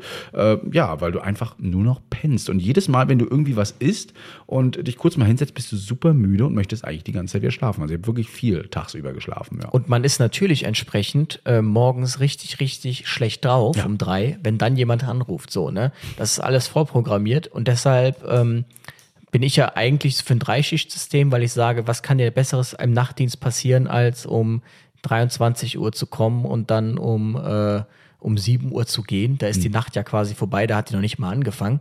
Aber ähm, ja, das Ding ist halt auch, dass, äh, und das sagt man ja auch eben ganz klar, dass man schneller wieder in den Tagrhythmus kommt, je weniger Nächte man fährt. Also ich kenne das, wenn ich mal drei Nächte hatte, dann war ich nach drei Nächten voll im Nachtrhythmus. Mhm. Und dann war es auch echt schwer, wieder umzuschalten. Ja. Also das kann ich auch nur bestätigen. Mhm.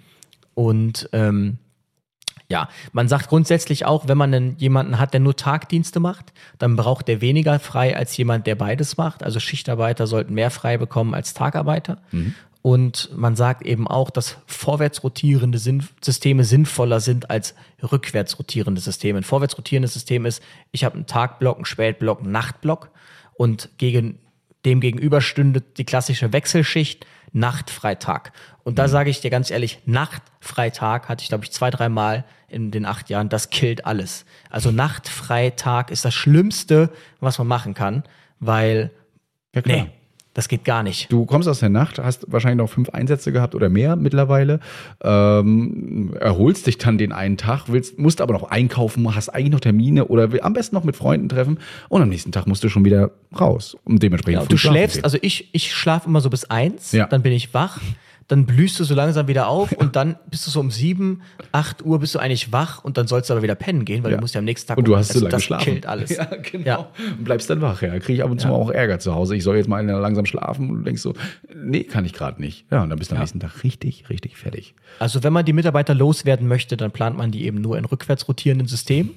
dann ähm, sagt man, die Frühschicht sollte frühestens um sieben starten. Sieben ist besser als sechs. Bei hm. der Feuerwehr Köln gab es mal eine Studie, da hat man herausgefunden, die optimale Ablösezeit für die äh, Löschis ist 9 Uhr.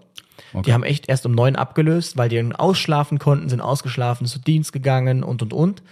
Und ähm, das wurde deswegen Corona alles wieder auf 7 umgestellt. Mhm. 7 ist okay, ähm, 6 ist schlecht. Und man sagt, die Nachtschicht sollte allerdings eher um 6 enden als um 7 starten. Das ist natürlich genau entgegensätzlich. Und da sagt man halt, da müsste man gucken, ob man so flexible, flexible Wechselschichten ähm, hinbekommt. Ja. Ähm, das, ich sage immer, wenn man es möchte, dann lässt, lässt sich, lassen sich diese ganzen Bedürfnisse abdecken. Man muss es halt nur wollen und einmal vernünftig als Gesamtes planen. Mhm. Und ähm, die Schichtlänge, das sagt man eben auch ganz klar, sollte abhängig sein von der Arbeitsbelastung. So, wenn ich jetzt also merke, ich habe einen RTW, der ist voll ausgelastet, dann rede ich nicht davon, von einem 12-Stunden-Dienst in einen 24-Stunden-Dienst zu gehen, auch wenn die Mitarbeiter sagen, das wollen wir, mhm. weil es ist de facto nicht gut. Punkt. Und ähm, wenn man hoch ausgelastet ist, dann sollte man eher auf acht Stunden gehen als auf zwölf Stunden. Ich habe einen Kollegen, der geht jetzt nach München und da fahren die äh, dreimal acht mit 38 Stunden Woche. Denke ich mir perfekt. Mal muss er viermal die Woche da sein, mal muss er fünfmal die Woche da sein. Ähm, in München ist ab 22 Uhr Zapfenstreich. Das bedeutet, die Nächte sind ruhig. Ähm, Im Tagdienst sind die gut ausgelastet und im Spätdienst auf jeden Fall. Aber ansonsten, ähm, du hast halt einfach 16 Stunden vom Tag und nicht nur 12 wovon du acht pennst. Ja, aber wie ist das denn für Leute? Also ich, ich, ich wüsste, glaube ich, dass unsere Kollegen sich gegen die acht Stunden wehren würden, einfach weil ja, sie zu oft in den Rettungsdienst müssten jeden Tag Richtig, und dann hast du ja noch ja. Nachbereitung, quatscht noch, bist immer noch ein bisschen länger da äh, und so weiter und du bist nicht immer pünktlich draußen. Ähm, deswegen sind wir jetzt, sagen wir bei den zwölf Stunden schon ist in Ordnung. Auch bei uns auch sagen viele 24, ach dann kneift man mal die Arschbacken zusammen und äh, hat dafür aber mehr frei zur Erholung Ne? Ja, Wird natürlich das stattgegeben halt, bei den Einsatzzahlen, ist, die wir haben. Das, ja. Genau, das ist, also eine, ich denke mir halt, einfach mal wissenschaftlich untersuchen und dann gucken, wie mhm. es ist. Ähm, ich glaube mir, das mit den 24 Stunden, das geht mittelfristig dann wieder voll in die Hose. Mhm. Ähm, 12 Stunden, dann sind die Leute mehr da. Da gebe ich dir recht. Aber ich kann, sag dir ganz ehrlich, ich kann nicht 4 Zwölfer fahren. Ich kann aber ohne Probleme von Sonntag bis Donnerstag durchgehend früh fahren. Mhm. Und ähm, das liegt aus meiner Sicht daran, also wir hatten das, wir hatten mal ein 12-Stunden-Auto, wir hatten ein 8-Stunden-Auto. Die Spätschicht, die zieht sich auf jeden Fall, aber auch wenn man nicht abgelöst wird. Ähm, und wenn du um sieben da bist und um 15 Uhr wieder gehst, dann hast du danach noch voll viel vom Tag. Ich bin danach zur Uni gefahren, ich habe Sport gemacht, ich bin einfach im Hellen nach Hause gekommen und und und und und.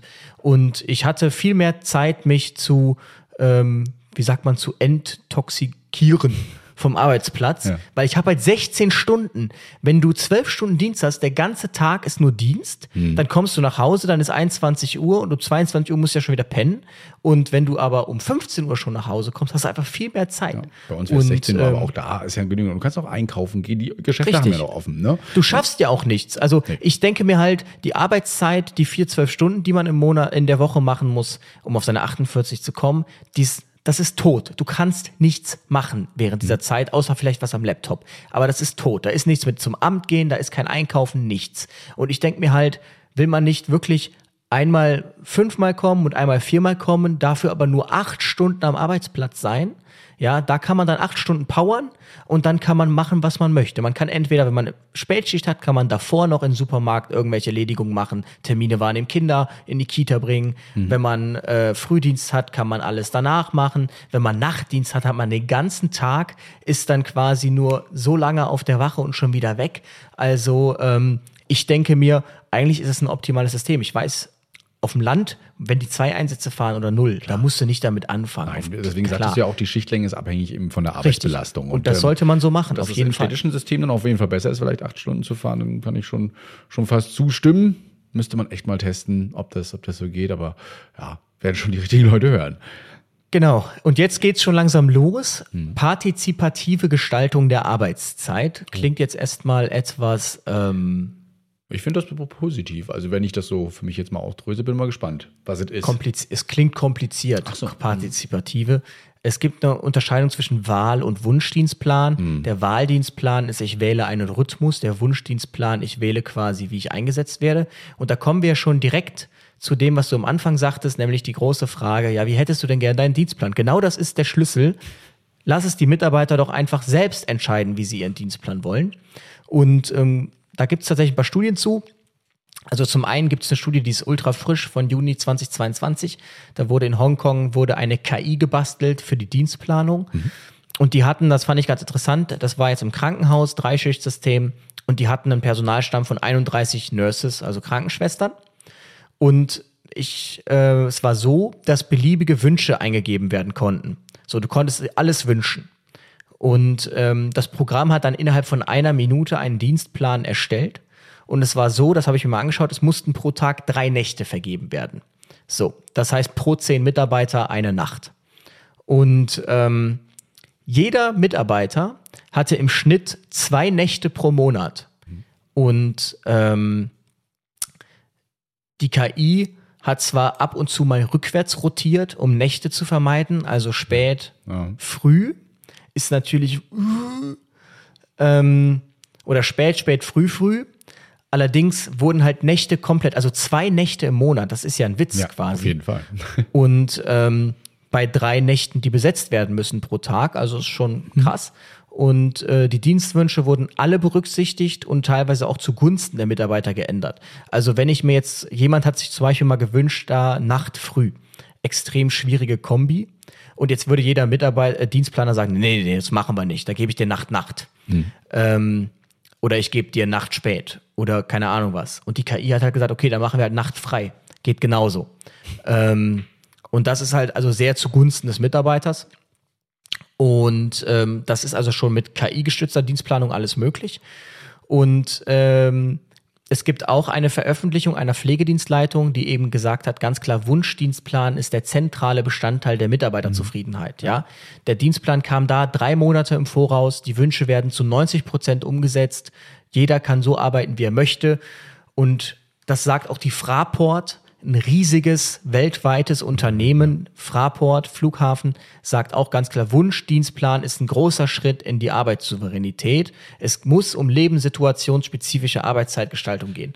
Und da verstehe ich halt eben nicht, warum sich da eigentlich noch so viele Arbeitgeber im Rettungsdienst, insbesondere bei den Hilfsorganisationen, so schwer tun. Aus meiner Sicht ist es nämlich so, und da gibt es auch eine Studie ganz klar zu, eine Masterarbeit, die hat sich damit beschäftigt, die hat ganz klar gesagt, in einem DRK-Verband, ähm, dass dort eine Problematik herrscht, nämlich die Machteinflussnahme im Dienstplan war dann extremer Treiber dafür, dass die Stimmung extrem schlecht war. Ja, also dieses ähm, dich mag ich, du kriegst einen guten Dienstplan.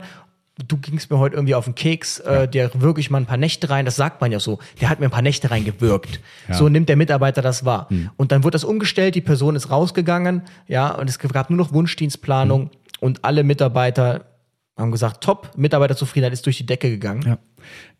Äh, ich bin, ich bin auch gespannt, denn äh, bei uns hat es ja auch jetzt äh, ein paar Veränderungen gegeben. Viel darf ich dazu nicht sagen, aber ähm, auch dort reden wir jetzt gerade darüber, so etwas einzuführen. Also einen Wunschdienstplan mit allen Mitarbeitern zu machen. Wir sind sehr gespannt, ob es klappt. Ich werde auch noch mal dir auch mal darüber berichten äh, und ob sich da die Zufriedenheit umstellt. Denn es ist tatsächlich so gewesen, dass man manchmal auch scherzhaft gesagt hat, oh, heute habe ich mich mit denen geärgert, da würde er mir aber wieder ein paar Nächte und so weiter geben. Und ähm, ja, Definitiv. Also Dienstplan ist so. immer, ein, immer ein Streitthema, immer im Rettungsdienst. Richtig. Und deshalb, man muss natürlich überlegen, wie man macht. Macht man das so, dass jeder seine Wünsche eingibt und man guckt, oder macht man es vielleicht sogar noch transparenter mhm. und hängt einfach den Dienstplan aus und dann kann einfach jeder sehen, wer sich was gewünscht hat. Und ja. ich bin dann der Meinung, wo hat man denn die beste Abstimmung des Jahres? Das hat man immer, wenn es heißt, oh, wir haben jetzt Silvester, wir haben Weihnachten, wir hängen jetzt mal aus, hm. ähm, die Dienste und komischerweise kommt immer das Feedback, es ist alles besetzt, perfekt. Ja. Ja.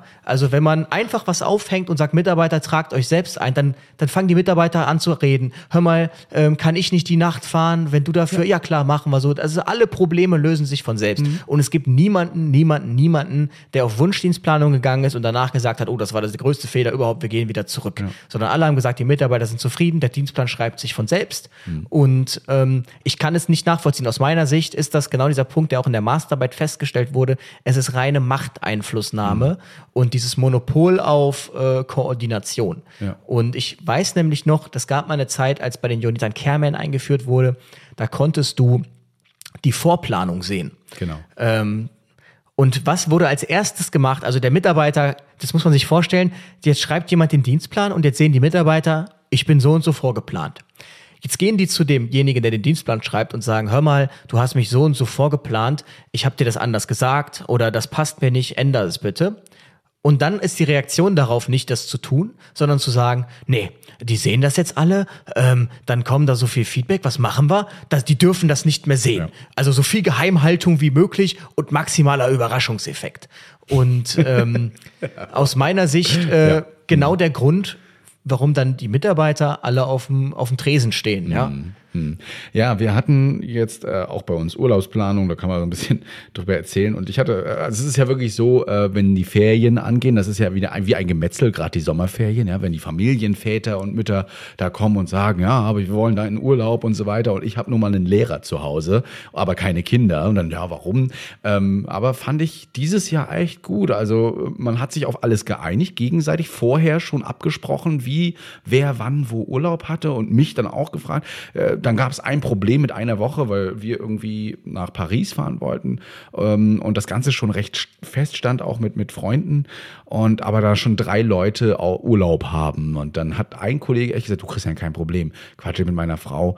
Ich gehe eine Woche nach hinten und dann kannst du da hin und hat alles geklappt. Ne, aber da, das in der Dienstplanung wäre richtig geil.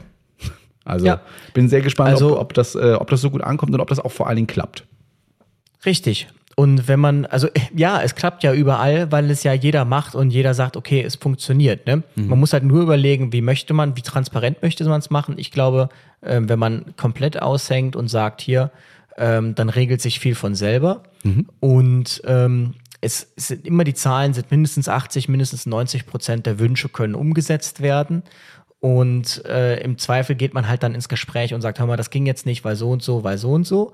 Und natürlich darf es auch nicht so sein, wer als erster kommt, mal zuerst. Ja. Ne? Also ähm, dass wenn ich direkt nach online gehen alles eintrage, genau, dass ich dann quasi meinen Wunschdienstplan habe. ne, so. Genau, und mhm. der Rest nicht. Das geht natürlich nicht. Ähm, was gibt's sonst noch für Modelle aus der Pflege? Das 7-7-Modell, sieben Tage arbeiten, sieben Tage frei. Ich gebe mir die Kugel. ähm, ja. Dann gibt es Springerpool. Da gibt es Mitarbeiter, die machen mhm. nur Springer. Also die kommen und äh, die werden dann auf die Station gezogen, auf die Station gezogen. Wenn ich mir das jetzt so im Rettungsdienst überlege, ähm, also ist natürlich extrem mitarbeiterunfreundlich. Also für die, wenn du halt sagst, du bist nur ein Springer-Mitarbeiter. Also ja. du hast keine feste Wache, sondern du bist immer Springer. Du fährst da, wo du gebraucht wirst müssen die Leute halt wollen. Mhm. Warum nicht? Das ist ein Modell, aber das geht. Springer Pool. Dann gibt es die Joker. Ähm, das wäre, wenn ich immer ein plus eins plane und den dann am Tag sage, was er macht. Ähm, kann so sein, kann ja. so sein, muss man halt gucken, ist halt eher in der Pflege sinnvoll. Könnte man dann gibt's das mit Rufbereitschaften machen, die dann auch wirklich an dem Tag, wo halt ein Kollege ausfällt, dann eher kommen sollten. Das, was eigentlich Rufbereitschaft ist, oder? Das ist genau, das ist dann das Standby-Modell. Mhm ähm, warte zu Hause und dann gucken, gucken wir mal. Oder man macht es halt übers Arbeitszeitkonto. Wer viel macht, macht wenig und umgekehrt. Mhm. Also wer viel gearbeitet hat, der hat dann entsprechend weniger. Und da fand ich ganz lustig, Jens Spahn sagte 2018 als Bundesgesundheitsminister, Pflege ist der am wenigsten planbare Beruf. Und dann dachte ich mir so, aha, krass. Also bei der Pflege weiß ich wenigstens, ich bin im Krankenhaus. Ja. Beim Rettungsdienst weiß ich noch nicht mal, komme ich überhaupt mit dem RTW zurück zur Wache abends, mit dem ich morgens losgefahren bin. So. Äh, fand ich auch wieder sehr bezeichnend irgendwie Gab's für Rettungsdienst. Ja es redet keiner drüber. ja. ja, das ist wirklich schwer. Und Genau, alle Quellen sehen ganz klar Dienstplanung als zentrales Element zur Steuerung der Mitarbeiterzufriedenheit. Ja. Und es ist einfach so, Wunschdienstplan ist das Nonplusultra. Und wer es nicht macht, äh, der ist selber schuld. Ähm, der geht auch voll gegen, gegen die gegen sämtliche Evidenz, der geht einfach voll dagegen. Mhm.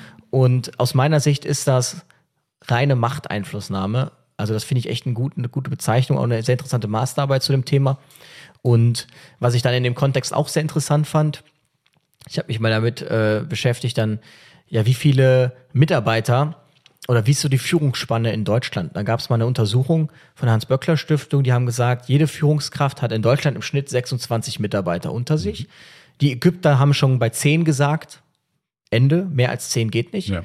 Und es sind viele Quellen, die sagen auch, 10 ist so die magische Grenze, ab 10 Mitarbeitern ähm, hm. wird es langsam schwierig, das zu handeln. In den USA hat man sieben Mitarbeiter im Schnitt, 7,1. Und dann dachte ich mir so, hm, also ich kenne Systeme, da hat ein äh, Vorgesetzter 100 äh, Leute ja, unter sich. Ja. Äh, das ist dann Rettungsdienst. Und auch da sollte man sich dann mal fragen, wenn man selbst der Planer ist, ähm, wie sinnvoll ist das eigentlich? Weil ähm, auch da ist man aus meiner Sicht ist da Problem vorprogrammiert. Ja, natürlich. Und den Übersicht auch behalten über die ganzen Mitarbeiter. Wenn ich so, so manchmal denke, so Personalstamm hier bestehend aus 31 Krankenschwestern, äh, hattest du ja vorhin gesagt, bei der KI-gestützten Planung, pff, ne? also ähm, da, Lehrer, das bietet sich schon wieder an, da drei ja. Dienstgruppen zu bilden. Ja. Genau, LehrerInnen man kennen ja das, ne? mit 20 Kindern, 20 Schülerinnen und Schülern, die da äh, schon zu handeln und für jeden eigentlich da zu sein, ist eigentlich schon ein Ding oder Möglichkeit. Es gibt Klassen mit 30. Ja. ja. Und jetzt hier noch erwachsene Mitarbeiter, die noch mehr Probleme mitbringen, weil die müssen ja auch noch ihr Leben irgendwie führen. Bei dem anderen hast du ja noch die Eltern. Das wird schwierig. Ja. Also da bin ich auf jeden Fall gespannt. Bilden. Ihr könnt also ja bei euch mal ein bisschen. Achso. Bei euch lohnt sich das, glaube ich, noch nicht. Ihr seid wie viel seid ihr? Ah, schwierig, äh, 14, 15, ich, so, so eine Zahl ungefähr. Und dann kommen noch SFN-Kräfte. Das wird äh, noch spannend, mhm.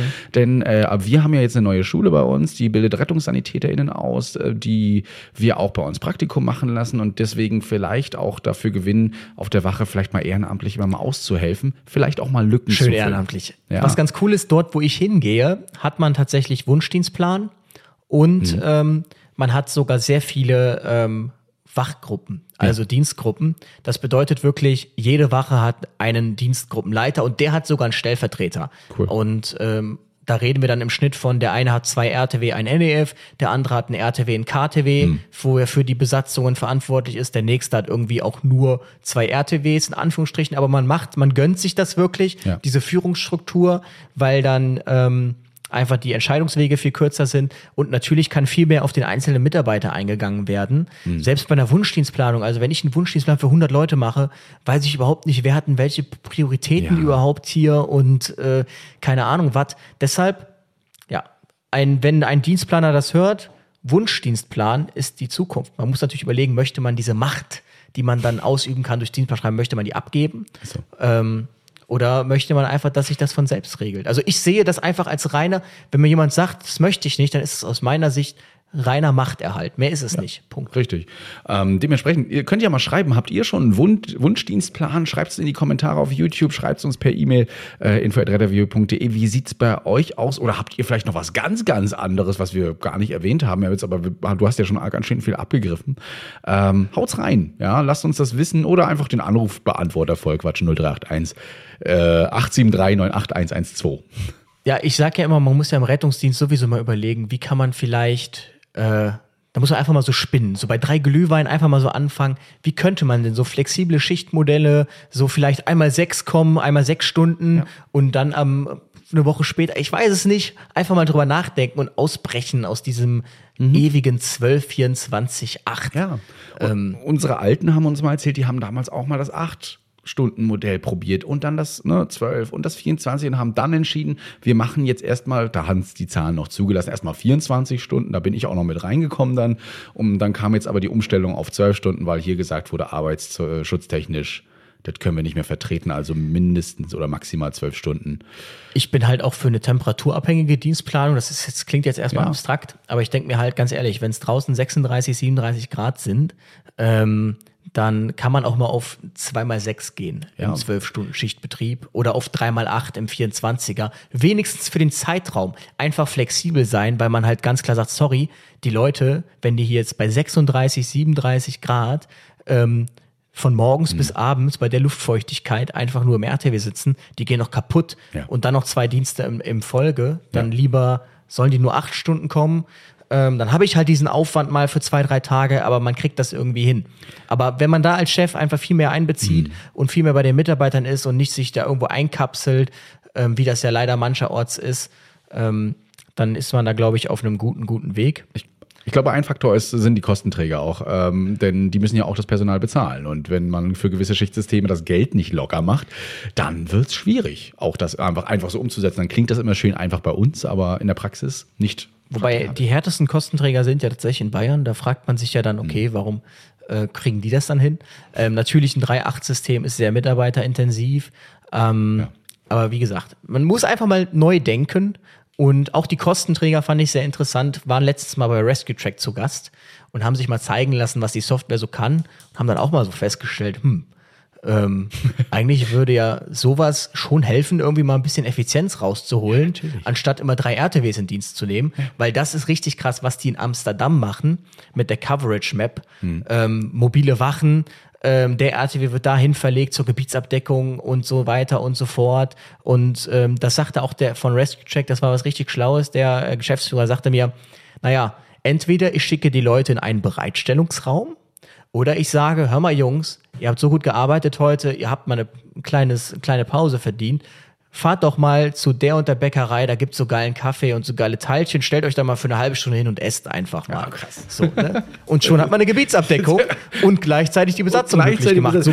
Schön. Also ja. das ist nur etwas, wo, womit ich gerne mal ähm, das anbiete. Wenn ich so sage, du, wir sind ja jetzt zwei, dreimal in die Südstadt gefahren. Scheinbar hast du drei RTWs nicht da. Wir würden uns mal kurz da und da hinstellen. Das habe ich letztens nämlich gemacht und einen Döner essen. Und wenn die Hütte brennt, ruf uns einfach an. Ja. Und das fand er richtig gut. Ja. ja, es ist ja auch so, man muss halt einfach mal neue Wege gehen. Ja. Ähm, genau, und ich hoffe, das tut man jetzt vielerorts mit einem Wunschdienstplan. Na, das wollen wir hoffen. Also zeigt es euren Dienstherren und äh, vielleicht habt ihr dadurch ein bisschen ja, Vorteile bekommen jetzt durch uns. Wir würden uns genau. auf jeden Fall freuen. Retter, wie hat es gemacht? Morgen in der Zeitung übrigens wieder. Louis Teichmann empfiehlt Wunschdienstplan. Richtig. Ja, okay. Also die Evidenz dafür ist da. Wie gesagt, wer es nicht macht, wer es noch komplett selber schreibt, der ist selber schuld. Ähm, Nimmt sich vielleicht auch ein bisschen Arbeit ab. Ja? der eine oder andere Wachleiter, Wachleiterin. Oh. Ich denke mir auch, also vor allem, ich weiß nicht, wovon man Angst hat, dass man dann gekündigt wird, weil der Dienstplan sich von selbst schreibt. So, also ja. einer muss es ja immer noch irgendwie die Fäden in der Hand haben. Und wie gesagt, so ein bisschen Feinabstimmung ist auch da erforderlich. Also 10, 20 Prozent müssen immer noch geschrieben werden.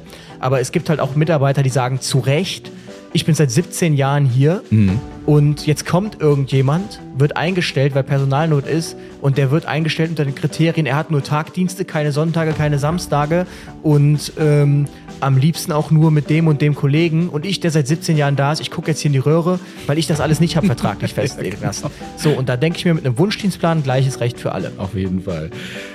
Ja, war schon wieder schön. Mensch, wir haben schon wieder über eine Stunde gequatscht. Und ähm, yes. eine Frage, die ich übrigens immer wieder mal bekomme jetzt und wir auch hier per E-Mail bekommen, bezüglich Ausbildung, Notfallsanitäter, Rettungssanitäter oder ein Studium. Darüber reden wir übrigens in der nächsten Folge. Wir gucken ja. uns mal das Studium und die Ausbildung des Notfallsanitäters an und schauen mal, wo es sich überhaupt lohnt, da zu studieren, beziehungsweise wann macht man einfach eine Ausbildung. Beziehungsweise sollte es vielleicht ein Studium werden, Notfallsanitäter? Gute Frage. Da gab es schon viele Diskussionen auch auf meiner Wache, zusammen mit Leuten, die das Ganze studiert haben. Ja. Luis, es war mir wieder eine Freude, ein Fest. Yes. Schöne Grüße. Wir sehen uns am Montag, also quasi dann genau. morgen äh, in, Berlin. in Berlin. Wir werden uns da mal ein bisschen abhängen und nochmal bei den Jonitern reingucken. Und ich freue mich einfach. Ein schöner Tag. Yes. Dir einen schönen Abend und euch da draußen. Äh, bleibt gesund, passt auf euren Bauch auf und ähm, ist, passt auf irgendwann auf. Und vor allem beim Glühwein trinken nicht zu doll machen. Ne? Bis Richtig. Dann. Ich gehe jetzt auf jeden Fall noch Glühwein trinken. ja, ich auch. Ciao. Bis dann. Ciao. Retterview. Gedanken, Wissen und Spaß aus dem Pflasterlaster. Mit fünf Sprechwunsch und Sammy Splint.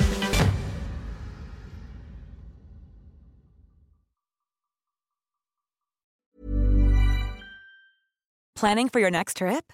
Elevate your travel style with Quince. Quince has all the jet setting essentials you'll want for your next getaway, like European linen premium luggage options, buttery soft Italian leather bags, and so much more. And is all priced at 50 to 80% less than similar brands. Plus, Quince only works with factories that use safe and ethical manufacturing practices. Pack your bags with high-quality essentials you'll be wearing for vacations to come with Quince. Go to quince.com/pack for free shipping and 365-day returns.